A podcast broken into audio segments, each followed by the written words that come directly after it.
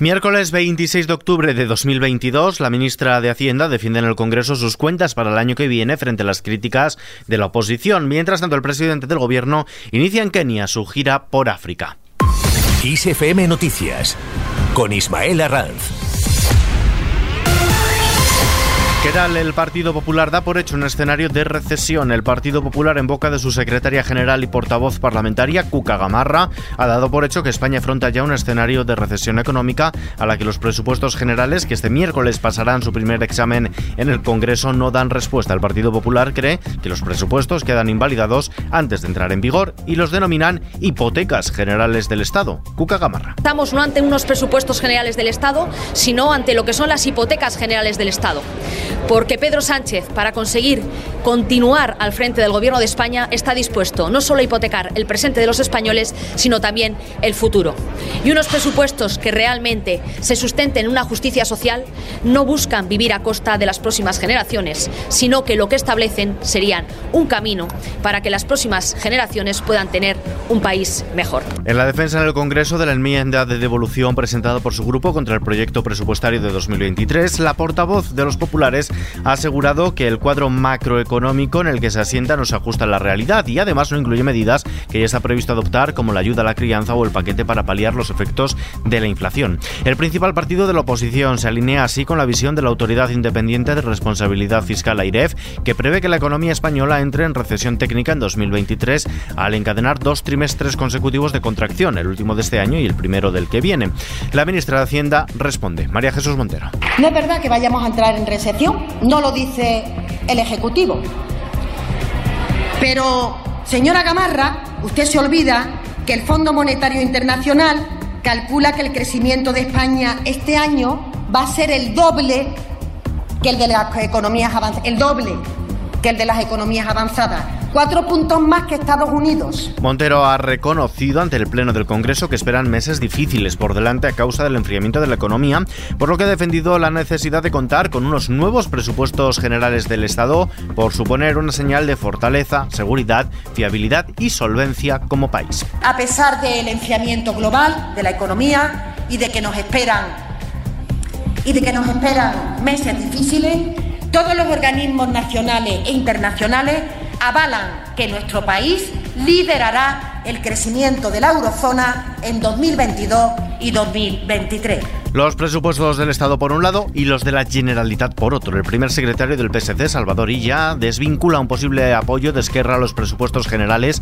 con un voto favorable de los socialistas catalanes a las cuentas de la Generalitat. En este sentido, asegura que en la reunión que mantendrá este viernes con el presidente Per Aragonés le reiterará su voluntad de poder pactar unas cuentas para que entren en vigor el próximo 1 de enero y no en algún día del primer trimestre del año que viene. Por cierto, que el impuesto de solidaridad se aplicará ya este mismo año, el Ministerio de Hacienda ha adelantado a 2022 la entrada en vigor del impuesto de solidaridad para las grandes fortunas, con el cual el gobierno espera recaudar 3.000 millones en dos años. Hasta ahora el Ejecutivo había asegurado que el impuesto entraría en vigor en 2023 y se extendería hasta el año 2024. Con este cambio, el nuevo tributo estará en vigor durante los años 2022 y 2023 para que la recaudación tenga efectos en 2023 y 2024 coincidiendo con la liquidación de dicho impuesto. Tras estos dos años el gobierno evaluará si lo mantiene o no. Sobre la ley trans, la ministra de Igualdad, Irene Montero, ha destacado el avance de España en los derechos de la comunidad LGTBI y especialmente de las personas trans, de los que ha dicho también son feministas. Lamenta que el PSOE haya pedido una nueva prórroga parlamentaria para añadir enmiendas al articulado, ante lo cual el portavoz de los socialistas en el Congreso, Pachi López, asegura que la ley estará aprobada en plazo, antes de 2023. Es incomprensible que el Partido Socialista vuelva a ampliar el plazo de enmiendas. Esto solamente perjudica a las personas trans y a las personas LGTBI que ven en riesgo la aprobación de una ley que permite garantizar sus derechos. Hemos pedido una semana para el lunes ya presentar las enmiendas del Partido Socialista, que lo que buscan es dar seguridad jurídica a una ley. ¿Eso quiere decir que va a retrasar no sé cuánto la ley? No si a partir de ahí los trámites irán rápido y podremos tener la ley más segura, más garantista y cuanto antes. Sánchez está de gira en África. El presidente del gobierno, Pedro Sánchez, y su homólogo de Kenia, William Ruto, han acordado fortalecer la relación bilateral entre los dos países, sobre todo en el plano económico, aprovechando las oportunidades que brinda el país africano y el interés de las empresas españolas por seguir incrementando su presencia en el mismo. De este modo han acordado profundizar la relación con el comercio y la inversión como prioridad. Hemos adoptado una declaración conjunta que establece las bases para dar un nuevo impulso a esa relación bilateral entre ambos países. En el terreno económico yo creo que es especialmente propicio esta relación eh, bilateral. Hay muchas empresas españolas, líderes mundiales en sus respectivos sectores, que ven a Kenia como un país de oportunidades, un país en el que prosperan. Siguiendo fuera de nuestras fronteras, Rusia efectúa maniobras nucleares. El Kremlin ha llevado a cabo maniobras de sus fuerzas nucleares estratégicas Grom, Trueno, que son presididas por videoconferencia por el propio presidente ruso Vladimir Putin. Durante los ejercicios se ha realizado un simulacro de lanzamiento nuclear masivo por parte de las fuerzas estratégicas ofensivas en respuesta a un ataque nuclear enemigo, según ha dicho el ministro de Defensa ruso. Por otro lado, el propio presidente Putin podrá ordenar al Ministerio de Defensa la creación de batallones de voluntarios. De este modo, cualquier ciudadano ruso podrá formar parte de estas unidades de voluntarios previa firma del correspondiente contrato. Por cierto, que agencias de Naciones Unidas han presentado una nueva plataforma que utiliza imágenes vía satélite para monitorizar el patrimonio cultural destruido en Ucrania por la guerra lanzada por Rusia y que por ahora ha confirmado daños en 207 localizaciones del país, en entre ellas 88 edificios religiosos. La humanidad, mientras tanto, se enfrenta a una emergencia climática. Una docena de científicos de universidades de todo el mundo ha alertado de que el planeta se enfrenta a una emergencia climática, provocará una mayor frecuencia o magnitud de los desastres naturales. 16 de los 35 signos vitales de la Tierra que los científicos usan para rastrear los efectos del cambio climático han alcanzado un récord, según pone negro sobre blanco, un informe publicado en la revista Bioscience por una coalición internacional de científicos.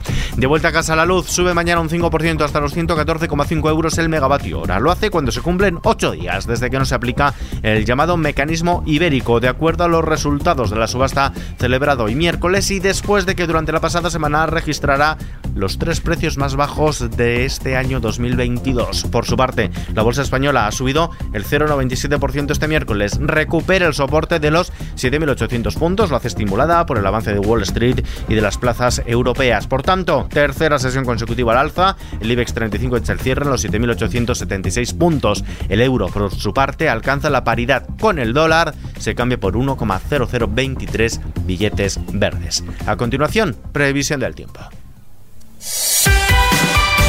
Meteorología prevé para mañana jueves una subida de las temperaturas máximas en la mayor parte del país, además de precipitaciones serán localmente fuertes o persistentes en el oeste de Galicia. El cielo estará allí cubierto con lluvias, chubascos y ocasionales tormentas que serán localmente persistentes y fuertes en La Coruña y en las Rías Baixas, mientras que en el entorno de la cordillera cantábrica occidental y noroeste de Castilla y León también harán actos de presencia, intervalos nubosos en gran parte de la península, así como las Baleares, con un ambiente más despejado en el sureste y área mediterránea, mientras que en Canarias predominarán los cielos poco nubosos. Las temperaturas, como decimos, subirán en la mayor parte del país, ligeros descensos, eso sí, en el área mediterránea, litoral sur y oeste de Galicia, pero en todo en caso superiores a los valores normales para esta época del año. En el Valle del Guadalquivir se esperan incluso más de 30 grados. Y terminamos.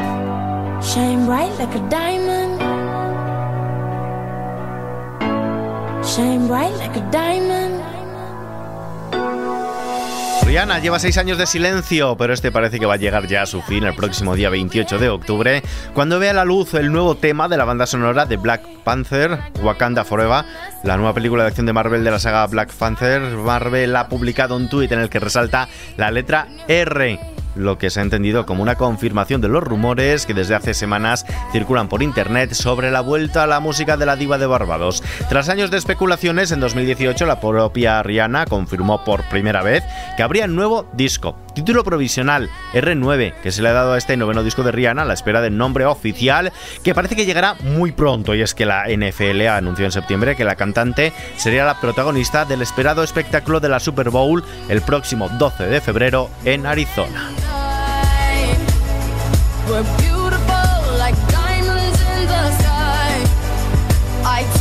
Con esta noticia, que por cierto está ampliada en nuestra web xfm.es, lo dejamos por hoy, pero la información sigue puntualmente actualizada en los boletines horarios de XFM, ampliada en nuevas ediciones de nuestro podcast XFM Noticias, con Gustavo Luna en la realización. Un saludo Ismael Arranz, hasta mañana.